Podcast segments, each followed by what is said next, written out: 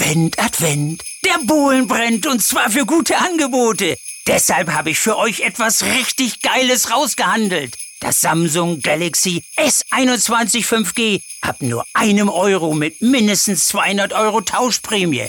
Bei Mobilcom Debitel. Hol's dir! Jetzt auf freenetdigital.de. So, wir haben es geschafft. Wir sind in schönen Derndorf. Ja, in einer Straße, die ich auch noch nie äh, gehört oder gesehen habe. Und wie man sieht ist, und hört, ist meine Tochter auch dabei und macht wahnsinnig Theater, weil sie nicht sehen kann. Komm, wir machen die Mütze mal so rum, dass du was sehen kannst. Ausnahmsweise aber nur. Ja, in der, in der Straße, wo ich auch noch nie war, nämlich der Gerhardstraße. Die abgeht von der Johannstraße. Ist das da hinten nicht die Heinz-Erhardt-Straße? Nee, Heinz Erhardt ist der Künstler, der Komiker, ne? Der ist hier auch irgendwo, aber hier ist die Straße mit den vielen Männernamen, ist hier das Viertel. Gibt es bestimmt Echt? irgendwo auch eine Ahne-Straße, Ahne. Oh, das wäre aber toll. Das wäre, naja, willst du hier wohnen? Würdest du hier wohnen wollen? Nee, aber die können es ja trotzdem nach mir benennen. Ist ja jetzt egal, ob ich da wohne. aber es ist ganz hübsch, so, so rote Backsteinhäuschen. Es ist so in, da tobt die Hauptstraße. Ich glaube, da ist Rheinmetall da vorne, ne? Und hier sind so hübsche kleine rote Häuschen. Ja, es ist eine recht, wie soll ich sagen, bürgerliche Idylle würde ich es nennen, unterm Strich. Und äh, viele Menschen hier sind offensichtlich Autobesitzer und möchten auch ihr Auto gerne neben ihrem Haus abstellen. Deshalb ist die Idylle hier etwas gestört, wie wir der Rheinischen Post entnehmen konnten. Darüber reden wir gleich außerdem auch noch über viele andere Verkehrsthemen, die in dieser Woche sich ereignet haben. Da gibt es etliches äh, zu besprechen. Wir reden aber auch über was, was ein bisschen nach Technik heißt, aber gar nichts damit zu tun hat, nämlich Kraftwerk. Die Band, äh, die ein Teil ist der neuen Ausstellung im Museum Kunstpalast und wir haben mit dem Kurator geredet. So sieht's aus. Du hast das genau genommen getan. Ich habe dagegen mit Marlene Kess gesprochen. Das ist unsere Kollegin, die sich diese Woche mit zwei Themen beschäftigt hat, die mit Wohnungslosigkeit zu tun haben. Eins ganz tragisch. Zwei Männer sind gestorben, die auf der Straße gelebt haben. Warum das passiert ist und welches tolle neue Projekt die Stadt angestoßen hat, was bundesweit einzigartig ist in diesem Zusammenhang mit Obdachlosigkeit und Wohnungslosigkeit, darüber sprechen wir gleich. Mein Name ist Arne Lieb und ich stehe neben Helene Pawlitzki. Ihr hört Folge 185 dieses Podcasts und der Rhein steht bei 2,97 Metern. Rheinpegel. Der Düsseldorf-Podcast der Rheinischen Post.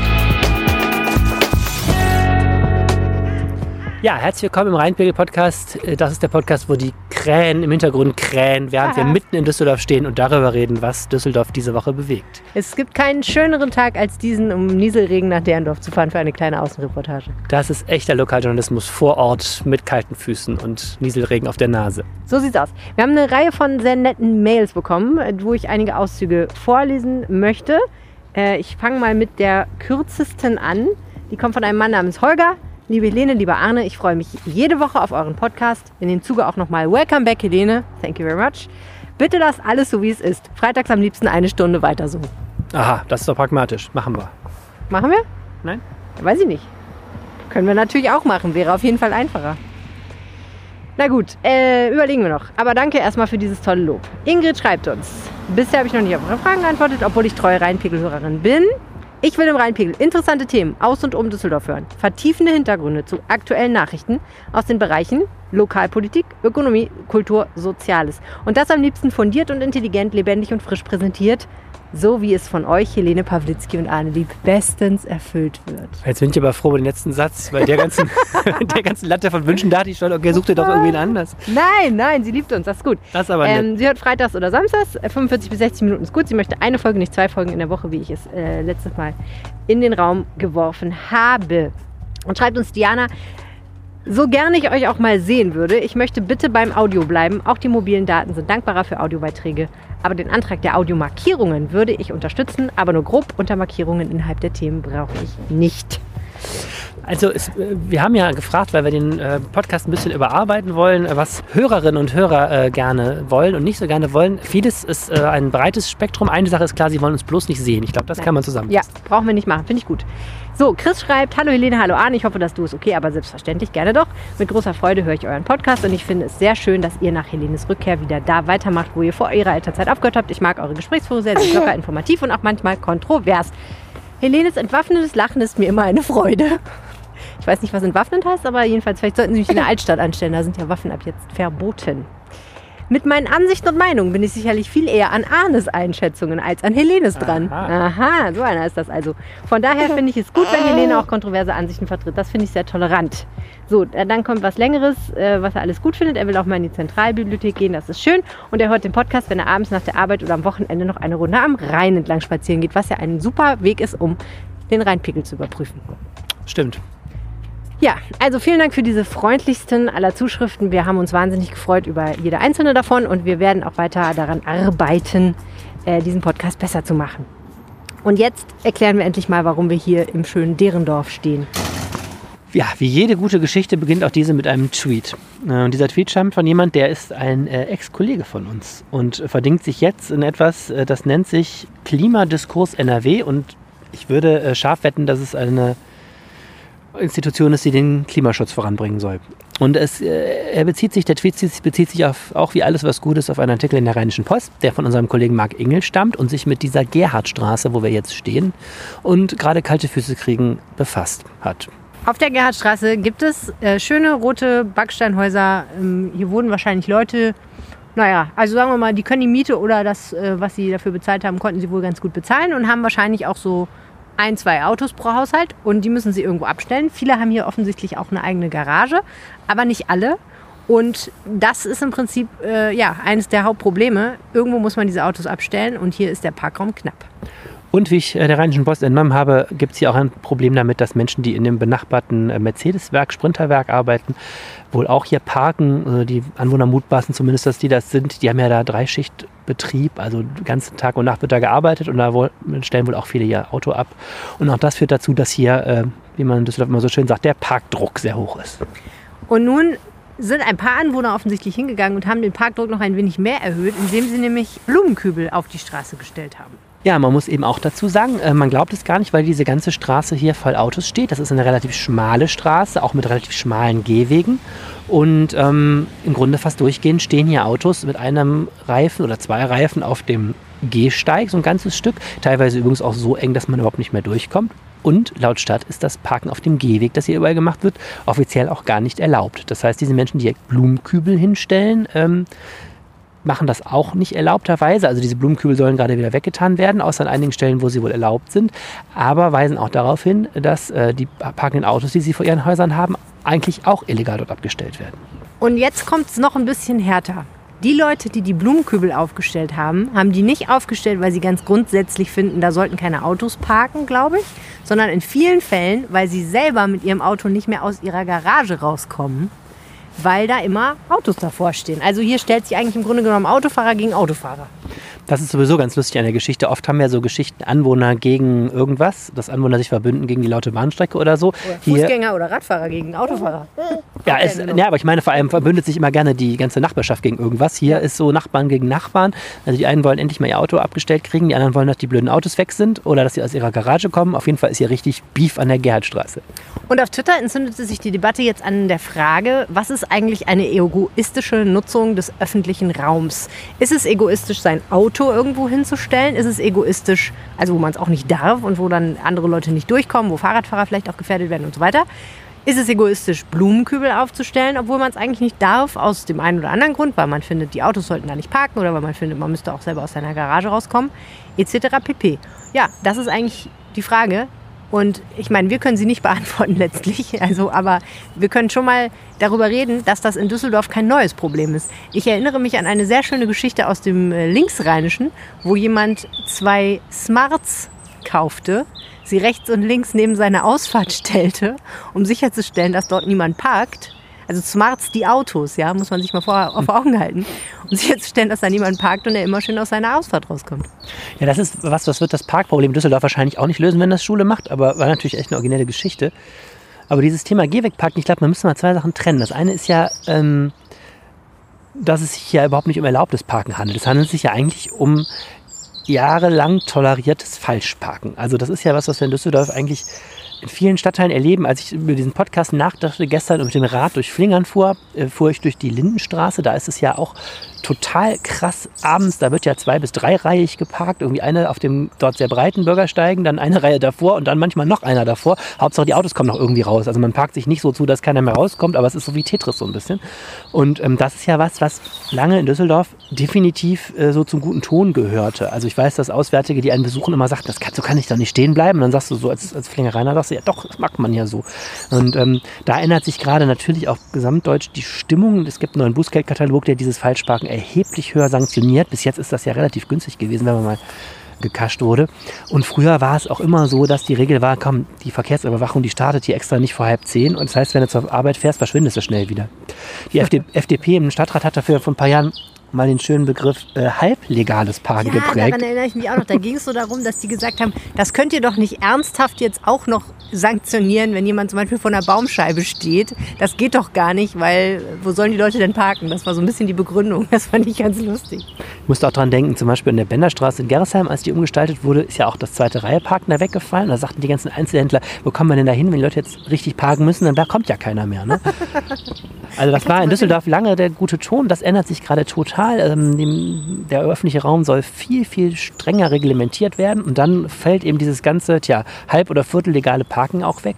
Und wenn man das streng durchzieht, müsste man auch hier an der Gerhardstraße natürlich sagen, schickt man jeden Morgen hier die Verkehrsüberwachung durch.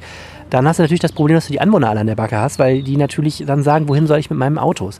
Äh, Lustigerweise hatten wir diesen Fall auch in Flingern äh, vor der Kommunalwahl. Da haben sogar die örtlichen Grünen dann darum gebeten, ein bisschen die Verkehrsüberwachung äh, vorsichtiger einzusetzen, weil die Anwohner da total auf dem Baum waren. Weil plötzlich Dinge, die sehr lange überhaupt nicht kontrolliert wurden, plötzlich sehr konsequent kontrolliert worden sind. Also das ist echt ein Thema, was auch politisch echt heikel ist. Wie man es macht, macht man es irgendwie falsch. Naja, und ganz ehrlich, wenn du hier wohnst, wir sind jetzt ja eine Runde rumgelaufen, die Gerhardstraße verläuft in so einer Schlaufe. Hier ist überall der Gehweg schmal. Hier gibt es aber nirgendwo irgendwelche ausmarkierten Parkplätze, glaube ich. Also ich habe keinen gesehen. Ne? Hier gibt es nur die Möglichkeit, sein Auto so halb auf den Gehweg zu stellen. Und dann kannst du dir natürlich wirklich mal die Frage stellen, wenn du hier wohnst oder wenn du Besuch hast, Gott verbietest, wo sollen denn die Leute hin? Also wenn sie mit dem Auto kommen. Und die Tatsache ist ja einfach, es kommen immer noch Leute mit dem Auto. Ich bin heute mit der Bahn gekommen, du bist mit dem Fahrrad gekommen, aber wenn es noch mehr geschüttet hätte, wäre ich auch Auto gefahren. Ja, aber das führt eben zu dem großen Problem, was gerade echt auch sehr, sehr viel im Stadtrat diskutiert wird. Was tun? Ne? Man sieht auch dieses ganze Viertel hier mit den hübschen Backsteinhäuschen und den schmalen Sträßchen. Das ist ja auch nicht gebaut worden äh, mit zwei Einstellplätzen pro Partei oder so, weil ich glaube, das sind auch teilweise Mehrfamilienhäuser hier. Und was tun? Also die örtlichen Verhältnisse geben es halt nicht her. Du kannst auch jetzt nicht alles hier planieren, was es noch an Wiesen gibt äh, und da Parkplätze drauf machen. Dieses Problem wird uns da munter weiter ähm, bewegen. Zum Glück müssen wir beide dieses Problem ja nicht lösen, sondern Oberbürgermeister Stefan Keller von der CDU, der was genau zu tun gedenkt. Ja, das wüsste ich auch mal gerne. Also es wird jetzt, ähm, also was gerade passiert, ist definitiv zwei Sachen. Das eine ist, es wird das Anwohnerparken vorangetrieben. Also das heißt, ähm, das nützt in der Gernstraße auch nichts, weil du ja nicht legal parken kannst. Aber ähm, dort, wo man legal parken kann, sollen eben Anwohner so einen Ausweis sich dann kaufen. Der wird auch richtig schön pfefferig teurer gemacht, wie es aussieht, damit auch die Anwohner spüren, wie wertvoll Parkraum ist. Das habe jetzt nicht ich gesagt, das steht auch in den Unterlagen so drin. Und dann sollen die Anwohner eben wenigstens parken dürfen. Und dann kann man jetzt zum Beispiel jetzt die Menschen, die vom Mercedes-Werk kommen und hier parken, kann man dann vertreiben, weil sind ja keine Anwohner. Das löst deren Problem dann auch nicht, aber würde zumindest dafür zu führen, dass dann die Anwohner abends vielleicht mehr Parkplätze kriegen. Und ansonsten heißt es dann immer, naja, irgendwie ist ja auch äh, die Zielvorstellung, dass jetzt nicht auf jeden Düsseldorfer so ungefähr gefühlt ein Auto kommt, sondern dass man eben die Nutzung des Autos zurückfährt. Also wir haben ja Rekordanmeldezahlen bei den Pkw. Seit Jahren wird das immer mehr und da ist eben die Hoffnung, dass man das irgendwie zurückfährt. Das nützt mit dem Anwohnerparken natürlich auch nur was, wenn hier tatsächlich mal der USD vorbeikommt. Ne? Der, die bisherige Kritik war ja, dass sowieso nicht kontrolliert wird. Und das ähm, hat Keller ja auch gesagt, dass er den USD stärken will, wobei er, glaube ich, da eher so in Richtung Sicherheit ging, von wegen Altstadtkontrollen und so. Nee, das ist beides. Also die Grünen, die auch mitregieren, ähm, die finden ja nicht so scharf, wenn das Ordnungsamt mehr, mehr kontrolliert, weil die ja eher liberal eingestellt sind. Aber denen ist total wichtig, dass zum Beispiel Radwege auch kontrolliert werden. Also diese Verkehrsüberwachung zu stärken, das ist ja neben dem USD der zweite Außendienst vom Ordnungsamt. Das ist schon was, was CDU und Grüne beide total unterstützen. Die wollen einfach viel, viel mehr Ordnung da reinkriegen in den ganzen Verkehrssektor. Aber ich wollte noch was anderes erzählen. Und Ja. zwar ähm, bei Twitter ähm, ging ja der Streit eigentlich generell um diese Frage vom Gehwegparken. Das ist ja jetzt hier in der Gerhardstraße ein bisschen Sonderfall, weil man es nicht darf. Ich habe noch mal ein bisschen nachgeschlagen, was ich sehr interessant finde. In Düsseldorf gibt es ja schon sehr, sehr lange dieses Problem, dass wir Gründerzeitviertel haben, wo du schlicht und ergreifend zu wenig Parkplätze hast. Und vor gar nicht allzu langer Zeit äh, hat die Stadt eine ganz andere Taktik als heute gefahren. Und zwar war da eben die Ansage im Amt für Verkehrsmanagement, schafft so viel Parkplätze wie möglich. Und das war in den Zeiten 2008 bis 2011, habe ich jetzt rausgefunden. Da gab es ähm, so verschiedene Ideen. Die eine ist, dass zum Beispiel in Straßen Querparken statt Längsparken gemacht wurde. Dann kannst du mehr Autos nebeneinander stellen. Ne? Dann sind die, ist natürlich breiter, dann wird die Fahrbahn enger Ja. und der Gehweg, aber du kriegst mehr Autos hin. Und die andere Idee war, dass hier in Düsseldorf massenhaft Gehwege für Parkplätze umgewandelt worden sind. Da wurde halt gesagt, hör mal, der Gehweg ist so schön breit, da kriegst du also, wenn die Fußgänger sich ein bisschen zusammenreißen, kriegst du also auch noch schön ein Auto daneben. Und da gibt es sehr, sehr viele Beispiele, wo eben einfach Autos auf Gehwegen erlaubt wurden. Da gibt es ja sogar ein extra Verkehrszeichen für, wo so ein Auto auf dem Bürgersteig ab. ja. Und ähm, da hat sich jetzt eigentlich ganz neu der Wind gedreht. Und zwar 2020 im ersten Lockdown nach Corona im Frühjahr. Da gab es eine ähm, Sitzung des Ordnungs- und Verkehrsausschusses mit einem gemeinsamen Antrag von SPD und Grünen. Und die haben, ähm, Corona hat ja auch sein Gutes, mit Corona argumentiert haben gesagt, die Menschen sollen auf Distanz bleiben. Das ist gar nicht möglich, wenn die Gehwege so schmal sind. Und haben dann gesagt, wir wollen, dass Gehwege eine Mindestbreite haben. Da gibt es offensichtlich keine rechtliche, rechtliche, richtige Definition, aber so eine, da gibt es so eine ähm, Empfehlung irgendeines Verbandes, ich meine eineinhalb Meter sind das, die die haben sollten. Und da wurde die Stadt eben aufgerufen, bitte mal zu gucken, wo durch dieses Gehwegparken so wenig Platz ist, dass diese anderthalb Meter nicht eingehalten werden.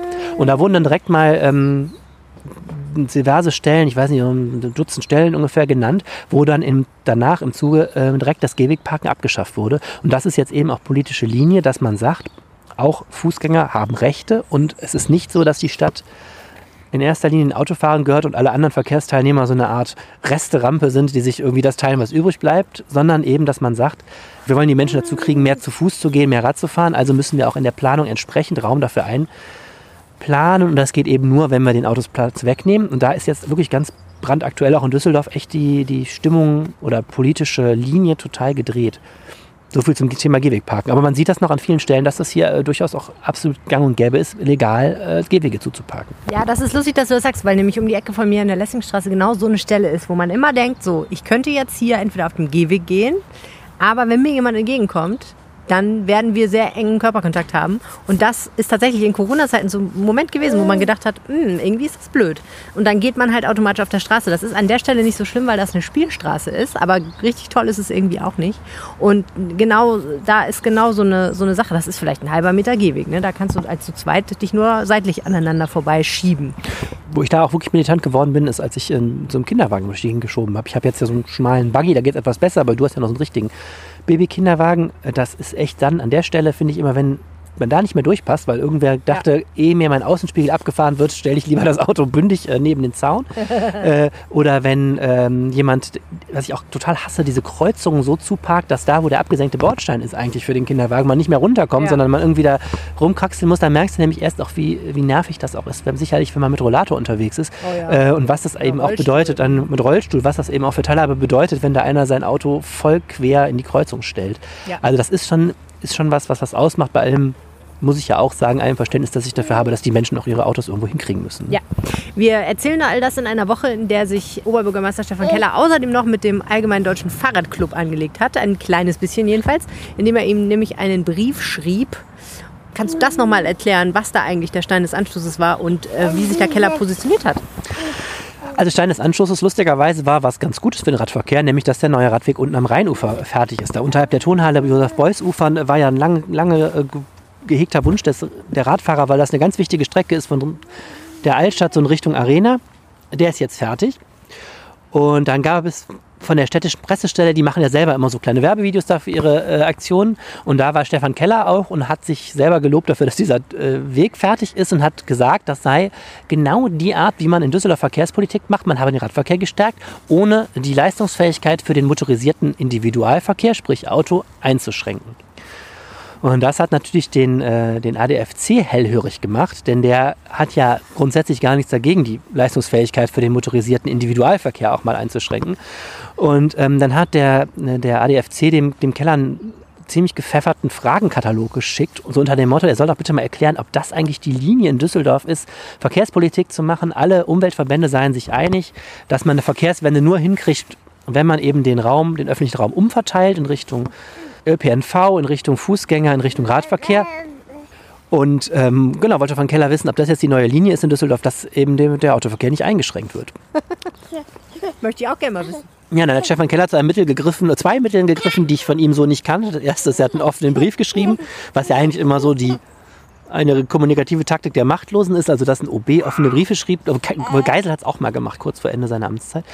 Und äh, Keller hat das äh, Stilmittel des Stilmittel des massiven rhetorischen Gegenangriffs ausgepackt. Das habe ich auch nicht so verstanden und hat dem hat dem ADFC vorgeworfen, bis jetzt hätte er gedacht, ihm wird es um die Stärkung des Radverkehrs gehen, aber jetzt hätte er das Gefühl, ihm ging es in erster Linie um die ideologische Bekämpfung des Autos. Also es war schon rhetorisch das ganz große Besteck, was er da ausge... Und muss auch sagen, hat im Rathaus viele gewundert, auch aus der eigenen Partei, weil das war schon so eine Zuspitzung. Ähm, ob das jetzt so besonders hilfreich ist, sich so mit dem ADFC da zu käbbeln. Ich fand es jetzt, ich weiß nicht, der ADFC ne, tut, was ADFCs so tun, eben er macht Fahrradlobbyarbeit, aber ich fand jetzt auch diesen Fragenkatalog jetzt auch nicht so schlimm. Also die haben halt ihre Haltung, die muss man nicht teilen, aber ich habe nicht verstanden, wie der, warum der Keller jetzt diese, diesen Ideologievorwurf da ausgepackt hat. Ich fand, es hat ihm jetzt nicht so gut gestanden. Er hat sich halt geärgert. Was willst du machen? Fühlte sich unverstanden möglicherweise. Naja, aber für, bei mir hat das ehrlich gesagt einfach die Frage ausgelöst, was ist denn tatsächlich seine Haltung dazu? Ne? Also ich habe das ja schon so oft in diesem Podcast gesagt. Das Problem ist einfach, ich spreche auch selber als Autofahrerin. Ja, wenn Autofahren nicht unbequemer wird, dann werden wir nicht umsteigen, wir Menschen. Werden wir nicht machen.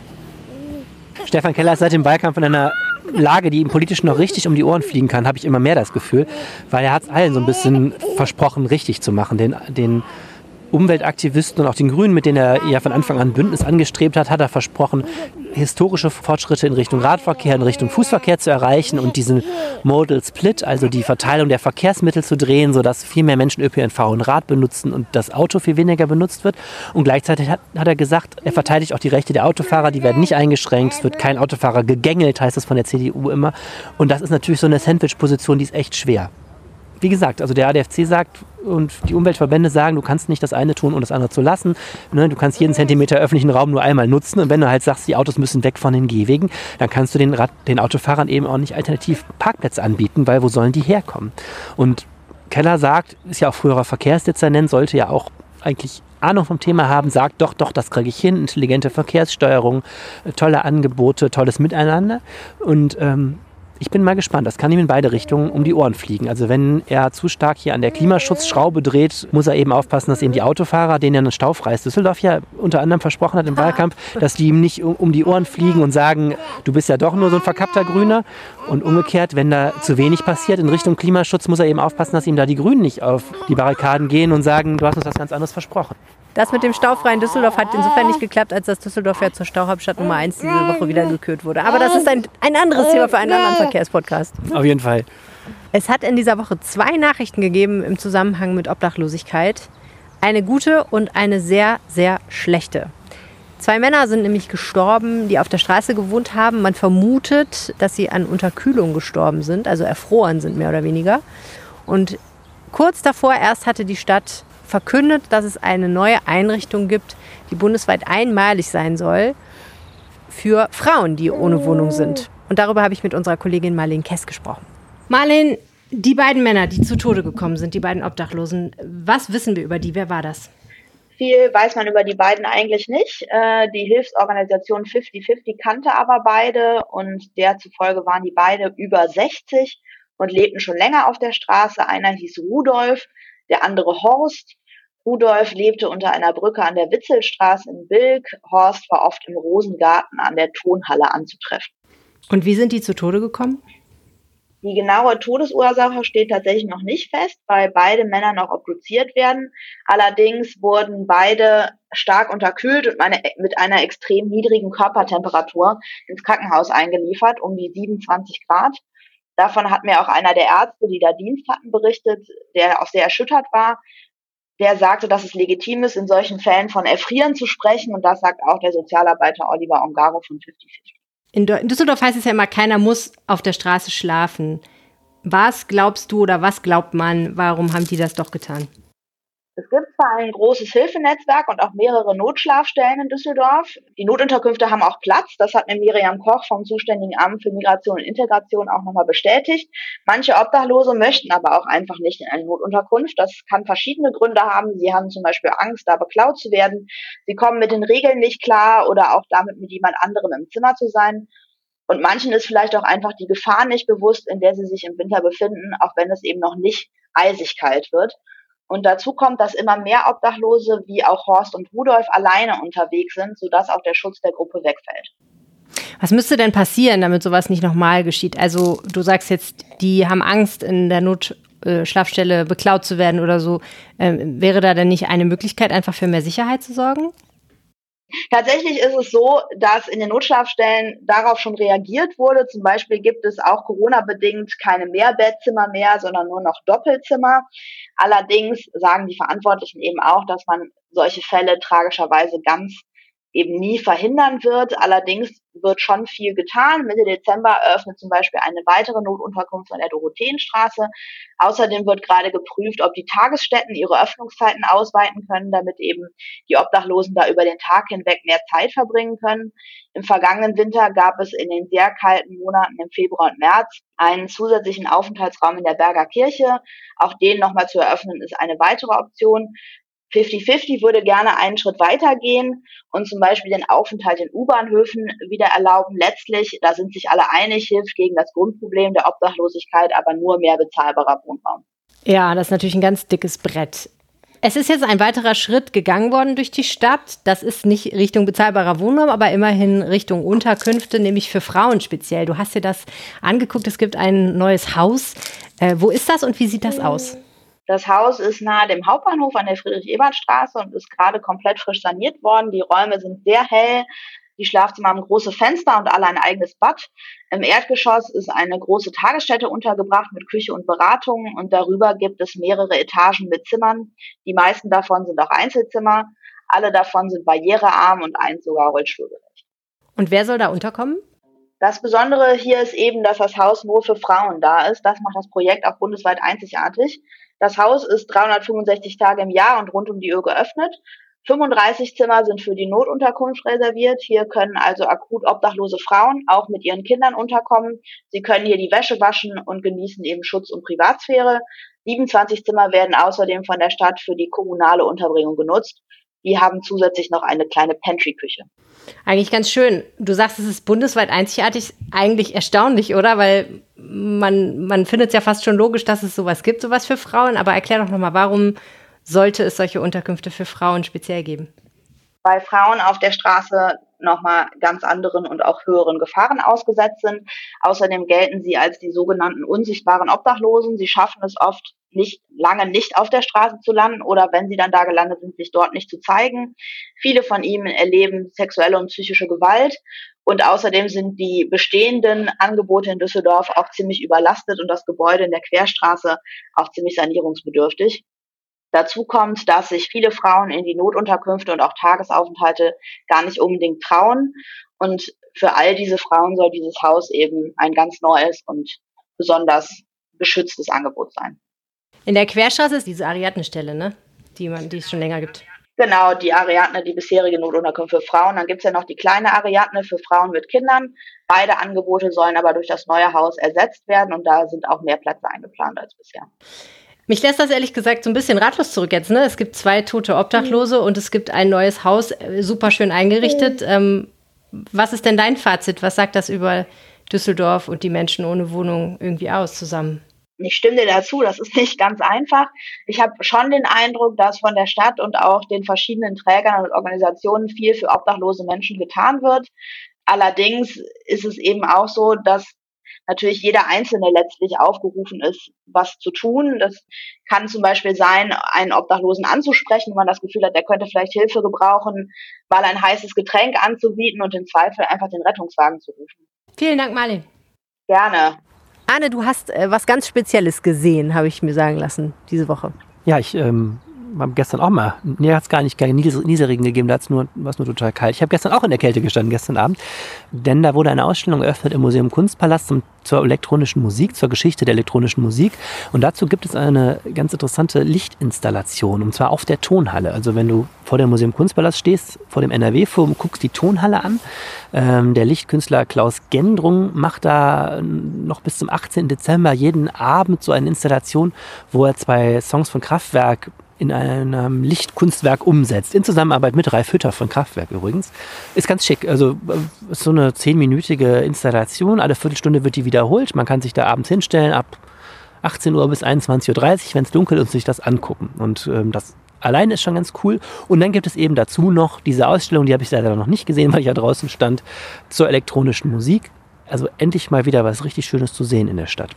Als ich das gehört habe, war ich ganz verwundert, dass Kraftwerk sowas macht. Ich meine, dass die mit Düsseldorf, mit der Tonhalle und so weiter zusammenarbeiten, das war ja schon zur Tour de France so, aber trotzdem ist das ja gar nicht so einfach, die dafür zu, für sowas zu gewinnen. Ne? Ja, Kraftwerk oder beziehungsweise Ralf Hütter ist das ja inzwischen besonders, ist sehr, sehr eigen, was er macht und nicht macht. Das stimmt schon. Also der hat äh, da Lust oder nicht Lust. Aber ähm, Felix Krämer vom Kunstpalast ist ja ein kommunikativer Mensch und hat ihn da überzeugt, eben diese Ausstellung zu machen. Und Ralf Hütter war sogar, glaube ich, Mitinitiator, weil diese Ausstellung ist eine Übernahme aus, aus Frankreich und ähm, er muss selber auch mit den Tipp gegeben haben, dass sich das auch für Düsseldorf lohnen könnte. Und ich fand das so interessant mit der Ausstellung, dass ich mir mal den Kurator geschnappt habe, Alain Bieber, und ihm ein paar Fragen gestellt habe. Und die erste Frage, die ich ihm gestellt habe, ist, was es denn da überhaupt zu sehen gibt. Es gibt zum ersten Mal im Kunstpalast eine große Musikausstellung zu sehen. Eine Ausstellung, die mit über 500 Exponaten die Geschichte der elektronischen Musik abbildet und dies auf eine sehr künstlerische Art und Weise. Der gesamte visuelle Kosmos aus Instrumenten, Plattencovern, Flyern, Fotografien, Musikvideos, Skulpturen, Masken wird präsentiert. Voll spannend, aber was ich immer schwierig finde ist, und da bin ich super gespannt, wie die das umgesetzt haben, es geht ja eigentlich um Musik, Elektro und so. Und das ist aber jetzt was zum Angucken oder kann man da viel anhören? Wie ist das? Das habe ich mich auch gefragt und deswegen habe ich Alan Bieber gefragt, ob sich eigentlich Musik in eine Ausstellung umsetzen lässt. Ja klar, würde ich sagen. Die Atmosphäre der Ausstellung erinnert eher an einen Club als an ein Museum. Es ist dunkel, es gibt viel Schwarzlicht und natürlich ganz viel Musik zu hören. Man muss die Musik einfach spüren und erleben und so groovt man sich dann auch ganz anders auf die gezeigten Werke ein. Ich würde sagen, es ist auch die erste Ausstellung, in der man tanzen kann. Uh, das klingt gut. Ne? Fand ich auch. Einer der ganz besonderen Aspekte dieser Ausstellung, was die Düsseldorfer Ausgabe angeht, ist ja, wie wir gerade besprochen haben, das Kraftwerk dabei ist. Und auch da wollte ich von Anna Bieber natürlich wissen, wie das zustande gekommen ist. Ralf Hütter, der Begründer von Kraftwerk, hatte mir und Felix Krämer von der Ausstellung erzählt, die damals gerade in Paris zu sehen war. Und Felix Krämer dann entschieden, wir müssen diese Ausstellung nach Düsseldorf holen. Weil eben insbesondere Kraftwerk so bedeutend für die Entwicklung der elektronischen Musik war und weiterhin ist. Und dann haben wir sehr eng mit Ralf Hütter gemeinsam den zentralen Raum entwickelt. Er hat uns seine Roboter ausgeliehen, private Aufnahmen und Dokumente und die Nummern als Medieninstallation neu inszeniert. Und auch sonst hat er uns beraten und einfach durchgängig immer inspiriert. Das klingt irgendwie echt sehr sehenswert. Wie lange kann ich mir das angucken und was sollte ich nicht darin verpassen? Angucken kannst du es ja noch ziemlich lange. Die Ausstellung läuft bis Mitte Mai, so Corona nicht schon wieder irgendwie alles durcheinander bringt. Man weiß es in diesen Tagen ja nicht. Und ich finde auch, es klingt richtig spannend. 500 Exponate, glaube ich, gibt es. Ziemlich viel Lautstärke soll es auch geben, haben Leute erzählt, die schon drin waren. Und ich habe Alain Bieber mal gefragt, was denn sein persönliches Lieblingsexponat ist. Ich liebe natürlich alle Exponate. Aber es gibt da vor dem Kraftwerkraum eine kleine Fotografie von Bernd und Hiller Becher, fotografiert 1970. Das Bild zeigt einen Transformator und Hiller Becher hat Ralf Hütter dieses Bild für die Gestaltung des ersten Covers von Kraftwerk geschenkt. Das Bild berührt mich zum Beispiel sehr. Aber ich liebe natürlich auch die großartigen Techno-Zyklen von Andreas Gurski, seine Fotografien aus dem Cocoon Club, der Mayday in Dortmund oder dem Connect Festival in Düsseldorf. Ich finde, man vergisst immer so ein bisschen als Kind der 90er Jahre, dass elektronische Musik und Techno ja eigentlich schon wirklich sehr alt sind und einfach sehr viel Geschichte auch mittlerweile haben. Ne? Also wenn ich so höre, Ghost und so, die sich damit beschäftigt haben, das ist ja alles schon, ich will jetzt nicht sagen historisch, aber es ist klar, also Klassiker sind dabei, so, ne? So alt ist der Ghost jetzt auch noch nicht. Nein, will ich damit nicht sagen. Aber du weißt, was ich meine. Es ist schon zum Kult und zum Klassiker geworden eigentlich. Es ist nicht mehr so, ja, ja, das äh, Captain Jack und so habe ich auch gehört. Captain Jack ist ja kein Elektro. Captain Jack gilt ja auch als Höhepunkt der elektronischen neben mit neben äh. Aqua und äh, Ja, Aqua. Ich hatte ein. Aqua-Album. Ja, ich hatte äh, Tour, Unlimited, Tour Unlimited war, glaube ich, mein erstes Album. Aber das ist eine andere Ausstellung, eine weil wir ganz unsere, andere unsere CD-Sammlung, Eine Ausstellung, die man auf dem Grunde des Ozeans veranstalten sollte. unsere Maxi-CDs aus den 90er Jahren. Oh, wie furchtbar. Also, klingt richtig gut und klingt so, als hättest du was Cooles gesehen. Ja, ich habe ja eben schon äh, eingeräumt gesehen, habe ich die Ausstellung noch überhaupt nicht. Nee, ja aber die, aber die, also die Installation. Ja, die Installation war wirklich schön. Also wer abends mal unterwegs ist, der kann das echt äh, ganz gut mitnehmen. Ähm, ich, ich bin ja immer froh, dass es überhaupt mal wieder was zu sehen gibt. Diese ich hab mich, es hat mich so kurz daran erinnert, wie schön es in dieser Stadt war, bevor diese Pandemie dazu gesorgt, dafür gesorgt hat, dass wir alle nur noch irgendwie zu Hause sitzen und Videos gucken, Videodienste gucken. Ach komm, schau dich um hier in Derndorf, hier tobt doch der Bär. Okay, die Gerhardstraße, die hat mich auch für einiges entschädigt. Endlich mal kalte Füße in Derndorf kriegen. Hier gibt's schöne Bänke, immerhin haben wir uns gesetzt.